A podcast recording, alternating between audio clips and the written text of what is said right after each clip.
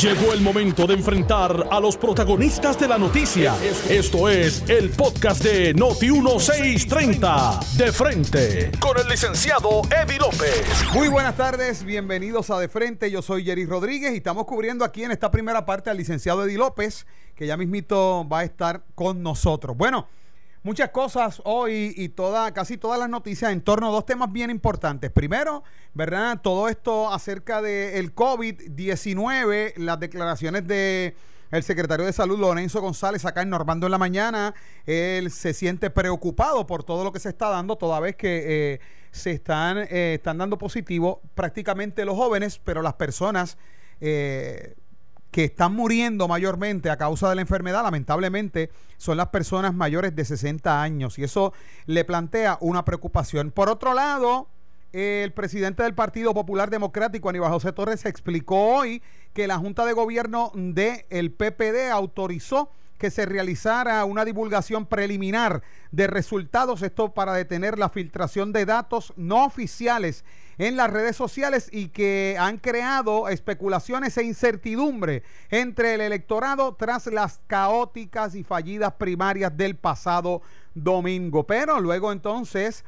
Ahora, tras la paralización del proceso de divulgación eh, de resultados emitida por el Tribunal Supremo, la consecuencia es la misma, que salen unos resultados que no tienen certeza dijo en conferencia de prensa realizada allí en el Coliseo Roberto Clemente y que estuvimos presentes el presidente del Partido Popular Democrático, Aníbal José Torres, junto al comisionado electoral, el licenciado Lynn Merle.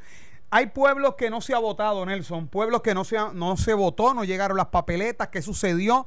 Y para eso tengo a uno de los alcaldes del área sur, me refiero al alcalde Ramoncito Hernández Torres de Juana Díaz. buenas tardes, bienvenido a Noti1, alcalde. Eh, buenas tardes, buenas tardes a todo Puerto Rico, al área sur y a mi querida ciudad. Un abrazo para todos ustedes allá en Noti1, Jerry placer compartir con ustedes. El placer es nuestro. Bueno, alcalde, la situación fue bastante caótica, un caos total el pasado domingo. ¿Usted me pudiera dar un insumo de lo que ustedes vivieron allá en Juana Díaz? Mira, es, es, triste, es lamentable que un proceso que ya tenía pautado la celebración, la Comisión Estatal de Elecciones en pleno no tomó las decisiones eh, correctas para viabilizar este proceso. Si no estaban listos, era importante comunicarle al pueblo que no estaba listo el proceso y paralizar eh, las primarias. Esto crea eh, situaciones obviamente lamentables eh, para todos los candidatos, tanto del Partido Nuevo Progresista como también el Partido Popular, pero sobre todo para el pueblo. Un proceso electoral que anteriormente había sido la referente para diferentes países reconocido se cambia la regla de juego en la novena entrada eh, y, provoca una serie de situaciones eh, y sobre todo la incapacidad del señor presidente de la Comisión Estatal de Elecciones que el pueblo debe recordar que todavía estamos viviendo las malas decisiones que tomó Ricardo Rosselló al nombrar a esta persona como juez inmediatamente sentarlo como juez presidente de la Comisión Estatal de Elecciones. Pero independientemente de eso eh, a pesar que lastimó los derechos fundamentales del libre flujo y derecho al voto de miles y miles de puertorriqueños y puertorriqueñas y personas eh, que tienen su derecho al voto y también afectar el derecho de todos los candidatos del Partido Nuevo Progresista del Partido Popular que estaban participando en esta elección. Lo menos que debe hacer ese juez, eh, si se le puede llamar juez número uno, terminar, culminar este proceso porque él tiene que certificar, al igual que los comisionados, y una vez que culmine este proceso, no solamente debe renunciar a la presidencia de la Comisión Estatal de Elecciones, sino también por las violaciones a los derechos de miles de puertorriqueños, debe renunciar a la posición de juez. Esta persona no se puede sentar en una sala de un tribunal, punto y se acabó. Alcalde, eh, una de las cosas que se ha cuestionado, ¿verdad? Que eh, los comisionados electorales de ambos partidos, tanto del PNP como del PPD, pues dieron el visto bueno, aunque hoy en conferencia de prensa, una vez más, eh, Aníbal José Torres dijo que ellos habían levantado la mano dos semanas antes, expresando que no se debía votar, que habían situaciones y que precisamente las 500 mil papeletas de resguardo del Partido Popular Democrático no estaban listas. De hecho, allí se dio a conocer que es esta tarde que se va a hacer entrega de esto. Se debió haber paralizado antes, por lo menos los comisionados debieron haber avisado o levantar la mano enérgicamente días antes, no es, no es el mismo día. Bueno, yo recuerdo que el presidente, en conjunto con el señor comisionado, hicieron una conferencia sobre ese particular. Luego del desastre del voto a domicilio del Partido Nuevo Progresista, eh, pues eh, se le dijo al país que estábamos listos y la realidad es que no estábamos listos para comenzar este proceso. Y se lastima la confianza del pueblo en una de las instituciones eh, que tiene que, que sobreguardar la democracia y el derecho a esa intimidad del voto del elector, que es lo que estamos hablando aquí, más allá de partidos políticos, lacerar una confianza de un proceso, de una institución, ese sin duda, y es el coraje que uno tiene.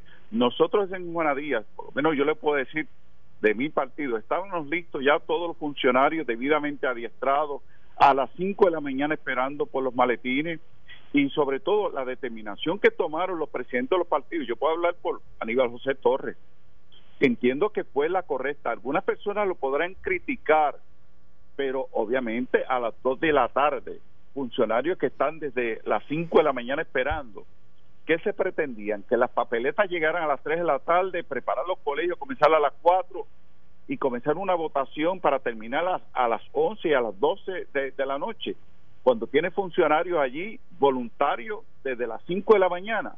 Eso no se podía, no se podía esperar y ahí es que está la situación de la Junta de Primarias que se tenían que reunir inmediatamente y el presidente de la Comisión Estatal de Elecciones tienen que ser proactivo. Mire, esto no está funcionando, vamos a paralizar este proceso. Y por eso que ambos presidentes, tanto eh, Rivera Char como el presidente de nuestro partido, Aníbal José Torres, tuvieron que tomar una determinación, porque de lo contrario se iban a vaciar los colegios. Los funcionarios no iban a estar este, esperando por, por esas papeletas. Así que esto es totalmente irregular, es lamentable. Yo espero que el Tribunal Supremo tome, tome una determinación. Ya veo la línea del Tribunal Supremo con su determinación de que el Partido Popular no divulgue los resultados adelantados. Así que yo creo eh, que, que, la, que la postura que presenta Quiquito va a ser la correcta en términos de que el tribunal va, va va a dar la directrices para que no se publiquen resultados y terminar con este proceso lo más pronto posible. A mí me hubiese gustado, y en esto pues tengo que ser honesto, porque más allá de la situación de nuestro partido, más allá de la situación del Partido No Progresista, yo lo que estoy mirando es la institucionalidad del proceso democrático del país, sobre todo. Y en ese sentido, yo tengo que reconocer que pues llamé a, a Jorge Dávila, que es el director de campaña de la gobernadora, al igual que mi presidente Aníbal José Torres, para hacer una recomendación que se declare el Día Nacional de la Reafirmación Democrática a nuestro país, darle el día libre a todo el pueblo para que pueda ejercer su derecho al voto, tal y como hacemos unas elecciones generales. Pero aparentemente, como todavía no hay una determinación del tribunal, esto se aguanta. La recomendación que yo hice que fuera el jueves, pero ya hoy es miércoles. Aunque nuestros funcionarios están listos, pero hay que tomar una determinación. Ya veo que esto se va a pasar ya para el domingo. Precisamente eso le iba a preguntar si en Juana Díaz ya todo está listo. De parte suya tienen los funcionarios de colegio, me refiero a los del Partido Popular Democrático, y si usted está preparado para cuanto antes recibir ese electorado.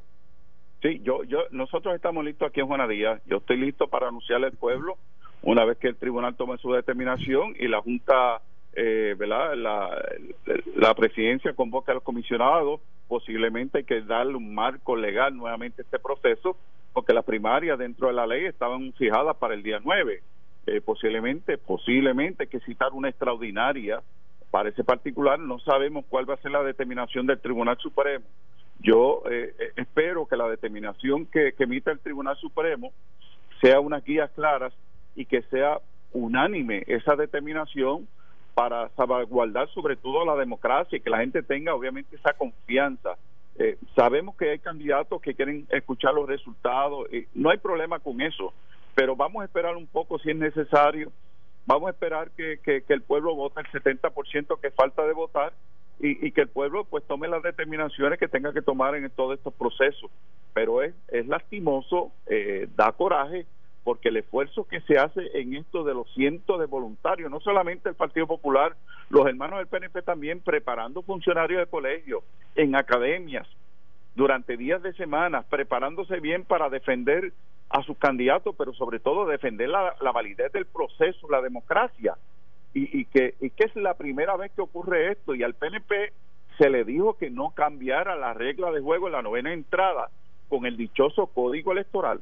Ahora, ¿qué va a pasar ahora una vez que culmine el proceso del juez presidente que ha dicho obviamente todo el mundo le está pidiendo la renuncia, pero es que tienen que certificar, tienen que certificar los candidatos para pasar el próximo paso de comenzar a preparar las papeletas para las elecciones generales.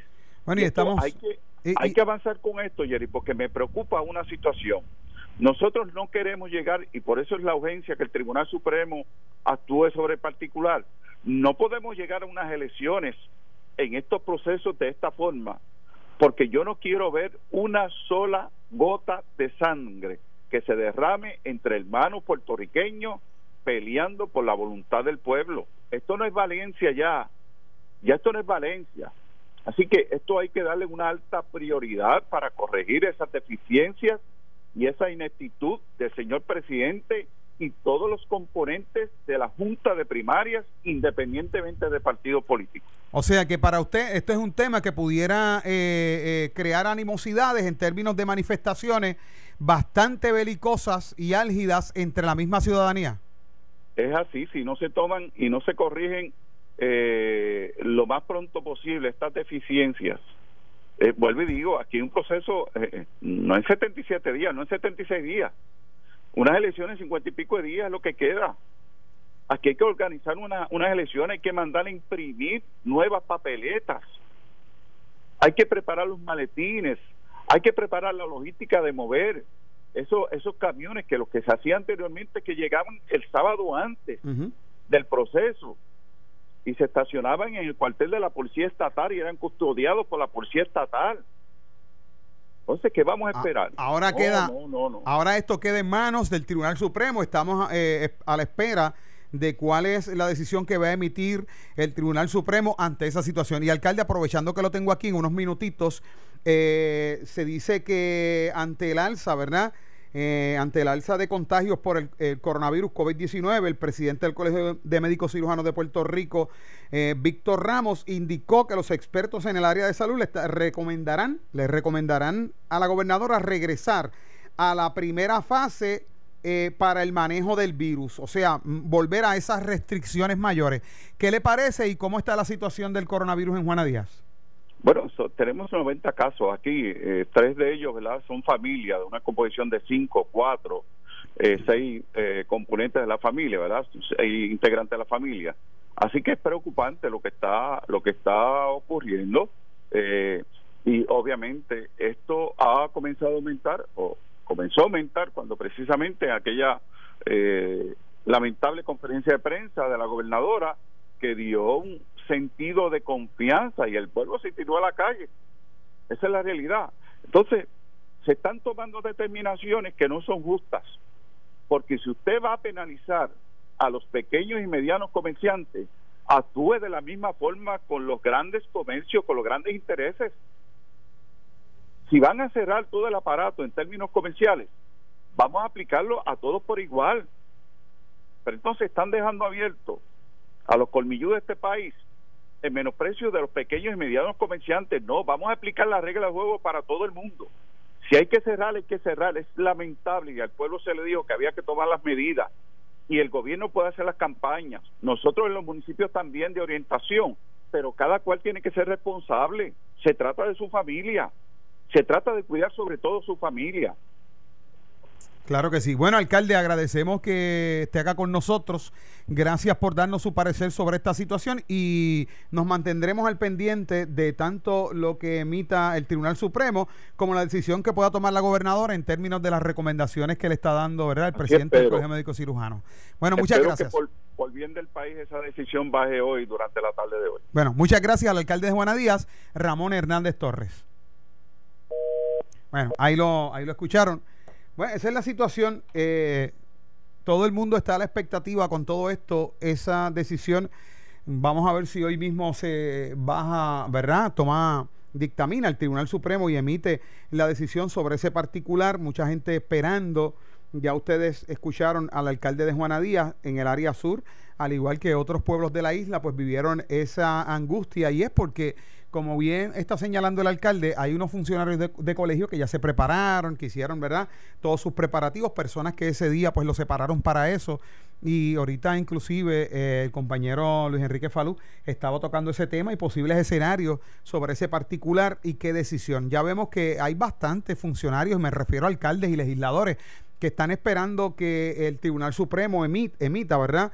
Eh, el que la decisión de que se continúe se continúe eh, el día lo más rápido posible, porque hay algunos que plantean que se va a poder el domingo, otros que no. Ya hoy en la tarde se espera que lleguen las 591 mil papeletas de resguardo del Partido Popular Democrático. Como bien se ha explicado en varias ocasiones, estas son las papeletas que están allí, como diríamos en el buen español, eh, eh, de backup.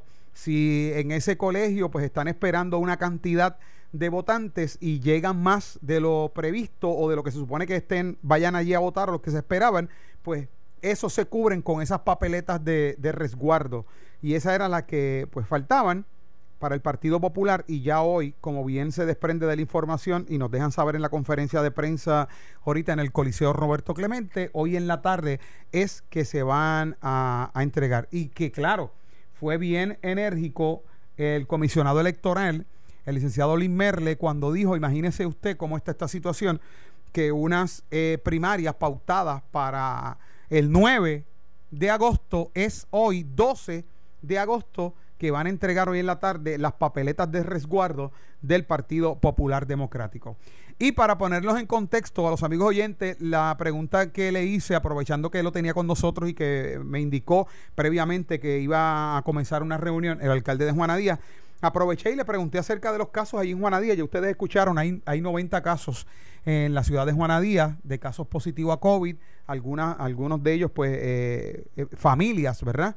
Y la información, lo que le estaba preguntando, se, se, desprende de la información que salió en términos de que el presidente del Colegio de Médicos Cirujanos, Víctor Ramos, indicó que expertos en el tema de salud recomendarán regresar a la primera fase para el manejo del virus. Aseguró que los numerosos o los números son dramáticos y aunque no ofreció detalles, Ramos indicó que se debe volver a una fase más restrictiva que en la que, o sea, en la que nos encontramos por las cifras que se han reportado. Y en un momento dado esto se vislumbraba, ¿verdad? También cabe destacar que el alcalde de Juana Díaz hizo señalamientos en términos de que si se va a tomar una decisión en esta dirección de medidas restrictivas, que sea a todos por igual para que no se afecte el mediano y pequeño comerciante, ¿verdad? Que también las grandes empresas entren dentro de esas medidas restrictivas. Así que eso es prácticamente lo que nosotros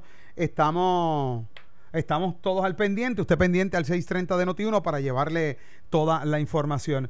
Tenemos más adelante, vamos a tener con nosotros el alcalde de Santa Isabel, Enrique Quique Questel, que también pues vivió la misma situación, para que nos deje saber eh, cuál es su postura en términos de la decisión que se espera del Tribunal Supremo y, qué, y cuál fue la vivencia allí en Santa Isabel, ese es el pueblo en el sur, al lado de Juanadía y pueblo costero. Nosotros pausamos y regresamos con más en De Frente. Estás escuchando el podcast de Noti1, De Frente, con el licenciado Eddie López. Bueno, y estamos de regreso acá en De Frente. Yo soy Jerry Rodríguez y ya mismito, en unos minutos va a estar con nosotros el licenciado Eddie López. Estamos cubriéndolo aquí, eh, ¿verdad? En esta primera media hora.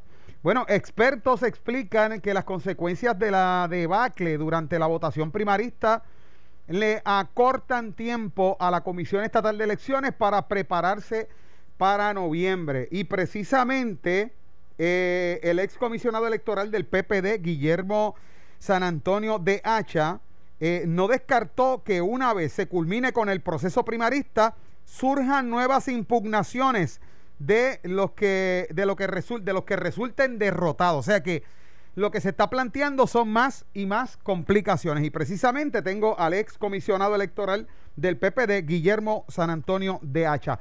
Buenas tardes y bienvenido acá a Noti 1. Buenas tardes, Jerry, y buenas tardes a la radio audiencia. Un placer estar con ustedes. Bien, gracias por, por, estar acá con nosotros. Bueno, esta situación verdaderamente inesperada por demás, ¿verdad? Aunque muchos decían que ya lo habían eh, vaticinado, lo habían advertido. El hecho es que ya sucedió lo que no debía suceder y esto pudiera desencadenar una serie de pugnas a nivel legal. No importa que el Tribunal Supremo hoy dictamine que se va a continuar con el proceso, aunque no se cuente, aunque no se divulguen resultados, que se va a continuar el domingo. Escenario próximo que usted plantea en este reportaje. Sí, yo lo que, ¿verdad? Lo que lo que sostengo es que el, el asunto es muy delicado porque supone que el Tribunal Supremo eh, dictamina que como aparenta verdad que va a ser el caso por el tiempo que ha transcurrido verdad ya sería muy difícil que dijeran por ejemplo vamos a hacerlo mañana. Pues pues habría una imposibilidad de preparativos de la comisión. O sea que lo que se espera es que eh, pues digan lo que todo el mundo más o menos anticipa que continuará el proceso en los lugares donde no se llevaron a cabo las votaciones el próximo domingo eh, ¿Qué pasa? Una vez continúa el proceso el próximo domingo, cierran los colegios a las 4 de la tarde, se hace la contabilización eh, y se le anuncia al país el mismo domingo por la tarde o por la noche cuáles son los ganadores. Ganadores a la alcaldía, a las candidaturas a la legislatura y a la, a la candidatura a la gobernación. Pues tú puedes estar seguro, Jerry, amigos que nos escuchan, que cuanto candidato pierda, tiene oportunidad y tiene el derecho de impugnar y lo van a hacer porque si algún proceso ha sido irregular y si algún proceso ha dado margen a que cada cual eh, tenga luego un proceso de revisión judicial para exponer las irregularidades que cada cual piensa que hubo en su caso, pues es este. Eso quiere decir que vamos a tener la semana que viene, por así decir, una lluvia de impugnaciones eh, que se resolverán en los tribunales y que, y, que yo creo que van a necesitar tiempo para descubrimiento de pruebas. Eh, cada persona va a tener derecho, ¿verdad?, a presentar cuáles son los fundamentos de su impugnación. Y eso toma tiempo y luego eso sigue por los tribunales de superior jerarquía. Yo me imagino que en vista del interés apremiante que hay, el Supremo hará lo mismo, eh, certificará los casos, los consolidará y resolverá las impugnaciones, ¿verdad? Como cuestión general de, de que de, en algunos casos, pero no podrá anticipar los detalles de cada impugnación que se pueda someter. Eso retrasa el calendario en la comisión porque las elecciones son el 3 de noviembre, para lo cual hay eh, cerca de 80 días. ¿Qué quiere decir eso? No quiere decir que tenemos 80 días para prepararnos, la comisión tiene mucho menos tiempo, porque si las elecciones son el 3 de noviembre, ya a mediados de octubre están votando las personas que cualifican para voto ausente y voto adelantado. Es decir, hay que enviarle las papeletas a los militares que están fuera de Puerto Rico, a los que estudian fuera de Puerto Rico, a las personas que bajo la ley cualifican para votar ausente. O sea eso, eso se envía, eso se envía ya a final de octubre, voto adelantado, para que las papeletas estén en octubre. Imagínate tú, tantos millones de papeletas, tiene que tienen que mandar tiempo.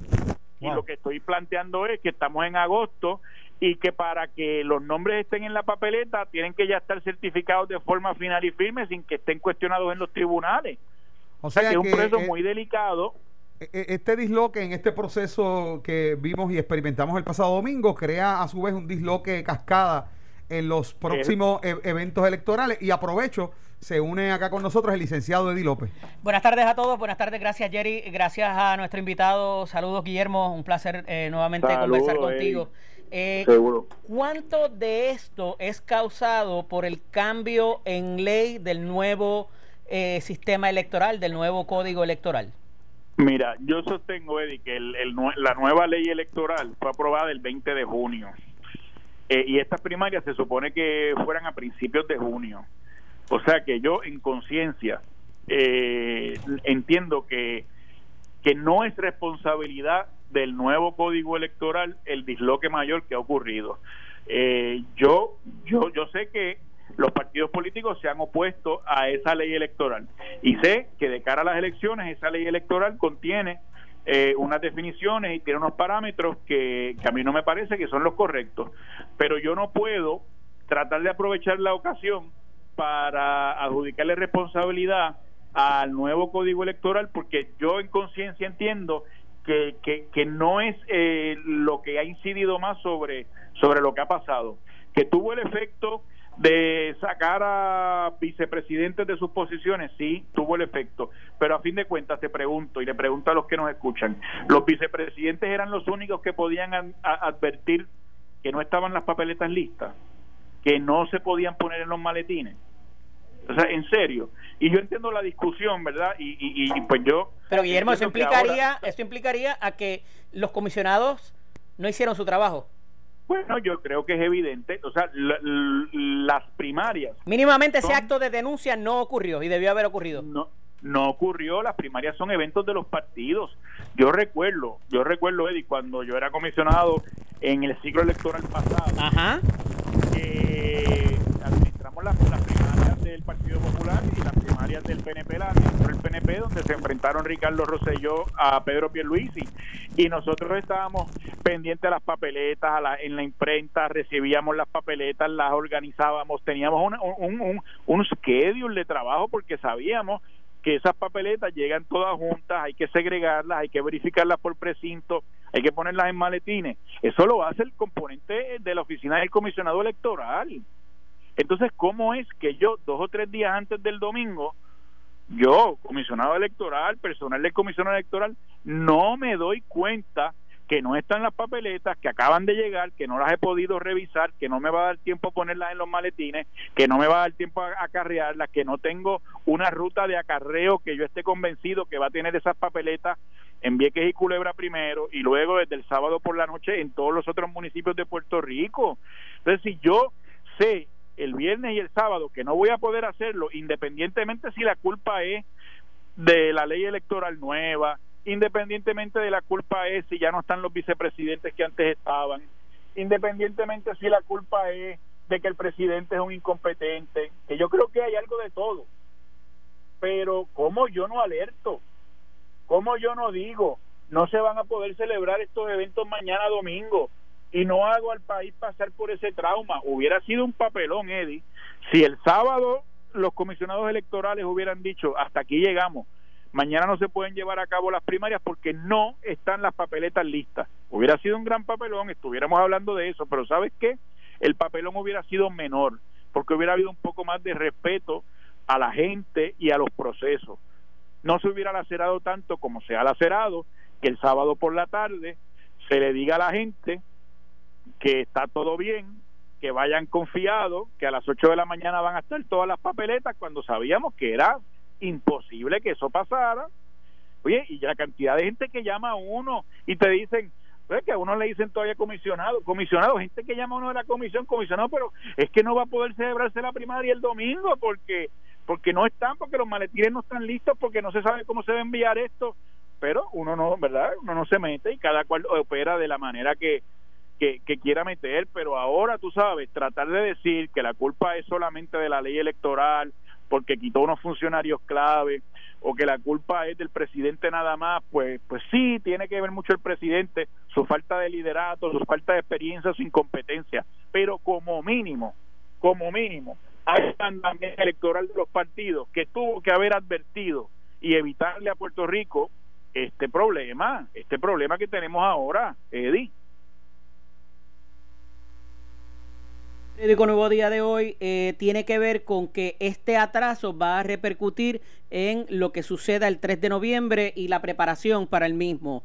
En caso de que los tres renuncien como lo han anunciado, tanto el honorable Elin Merle como la eh, comisionada Santiago, así también como el juez Juan Ernesto Dávila Rivera, eh, ¿se agravaría entonces aún más ese pronóstico que haces? Yo creo que la comisión tiene muchos funcionarios que llevan muchos años ahí y que conocen el sistema y que están sufriendo lo que están viendo, ¿verdad? Porque porque es una institución a la que le han dedicado muchos años, a la que a la que quieren entrañablemente, a la que conocen y se viven lo que hacen. Esos funcionarios van a seguir ahí. Eh, el, el planteamiento el planteamiento es, imagínate tú con la cascada de impugnaciones que va a haber ahora, Eddie Sí, ese, ese, iba a ser lo próximo que te iba a preguntar, o sea, ¿cuánto tiempo iba a tardar esto? Pero aún con la renuncia se complicaría bastante para el asunto administrativo, ¿no? Claro, las la renuncias yo creo que son eh, inevitables, ya ellos anunciaron todos que van a renunciar, así que me imagino que, que es inevitable, es una distracción además para, para la gente que continúe, por ejemplo, el presidente en funciones. Yo creo que hay que activar las disposiciones del artículo eh, 3.7 del Código Electoral para nombrar un presidente alterno que pueda asumir la rienda eh, y, permitir el, la renuncia del, del, presidente en propiedad. Yo me pregunto si los comisionados están considerando el nombramiento de un presidente alterno toda vez que el presidente ya anunció que se va.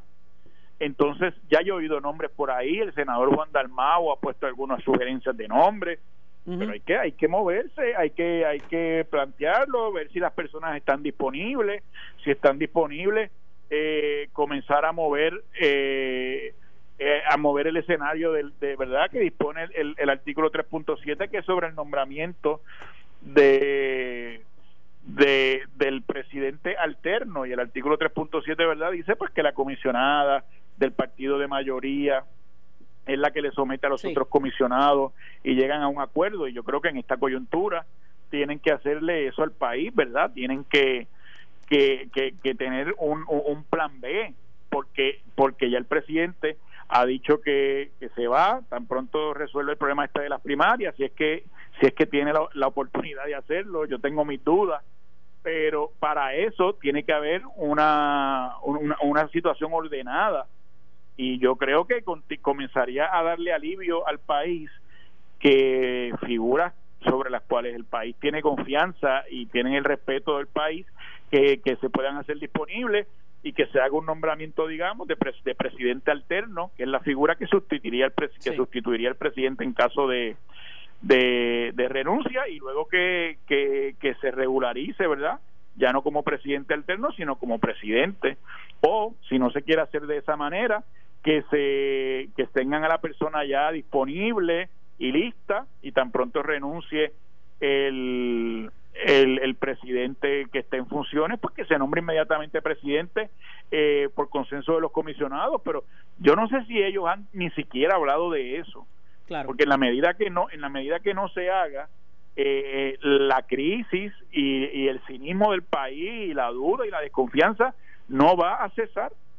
Guillermo, eh, hay cosas, y digo, inevitablemente vamos a tener que estar abocados a una, a una extraordinaria que tenga contenida asuntos de ley electoral, ya sea para un nombramiento o para cualquier otra cosa que haya que subsanar. ¿Qué te parece que debiera, más allá de lo que pueda hacer el Supremo, o, te hago la pregunta distinta, eh, ¿verdad? Eh, ¿Hay asuntos que subsanar? Por la vía legislativa para remediar el que esto no vuelva a repetirse, número uno, y número dos, eh, la cuestión del timing, que es lo que denuncias en la mañana de hoy? Bueno, yo creo que sí, siempre, siempre eh, lo ideal es una ley electoral eh, que logre los consensos de todos los participantes, ¿verdad? Esto de haber aprobado una ley electoral eh, ya casi eh, entrada la, la época electoral, por no decir casi no, entrada la época electoral. Sí, ya había comenzado el ciclo electoral, claro. Claro, eh, pues me parece que es una imprudencia. Yo eh, creo que eso se debe revisar porque los componentes políticos tienen mucha ansiedad con la aprobación de esa ley. Yo sostengo que este revolú de las primarias está no no necesariamente tiene que ver con esos cambios, pero de cara al futuro de cara al futuro tiene que atemperarse la ley para que haya participación de todos los partidos, para que un solo partido no sea el que administre y el que lleve a cabo los procesos, eh, porque se presta para situaciones como esta que ha pasado, ¿verdad?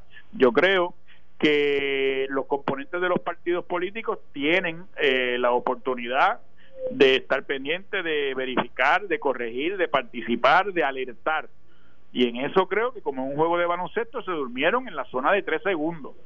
Pero, pero, pero siempre es bueno que mediante, mediante legislación se pueda llegar a unos consensos de cara a nuestro próximo evento de elecciones, ¿verdad? Que haya confianza en el país y sobre todo para devolver un poco el, la, credibilidad que, que, tuvo en algún momento la Comisión Estatal de Elecciones y para fomentar que la gente participe y que los sectores, no solo los partidos políticos que no son el partido político que está gobernando, sino otros sectores y participantes de los eventos electorales se sientan que tienen su voz. Así que yo creo que el proceso legislativo siempre es bueno que se abra a todas las partes y no como se hizo la otra vez, que unilateralmente se adoptó un código electoral que solamente era eh, aplaudido por uno solo de los partidos.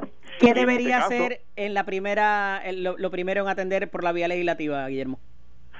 Bueno, pues yo creo que eso, que, tienen que sentarse los presidentes de los partidos políticos, los sectores de la sociedad y ver cuáles son las áreas más sensitivas, las que más le han dolido a los otros sectores, a los otros partidos y llegar a unos acuerdos. Pero tú, lo tienes que haber, tú, perdóname, tú lo tienes que haber ya eh, analizado, cuéntame. sobre todo de, participación eh, en la toma de decisiones gerenciales, por ejemplo, hay unas áreas operacionales de la comisión que los partidos políticos siempre han trabajado. Hay unas áreas de administración donde los partidos políticos siempre han tenido responsabilidades y siempre ha habido ese cotejo, ese peso y ese contrapeso. Eso se quitó para colocar la figura de un presidente fuerte eh, que controle todo eso.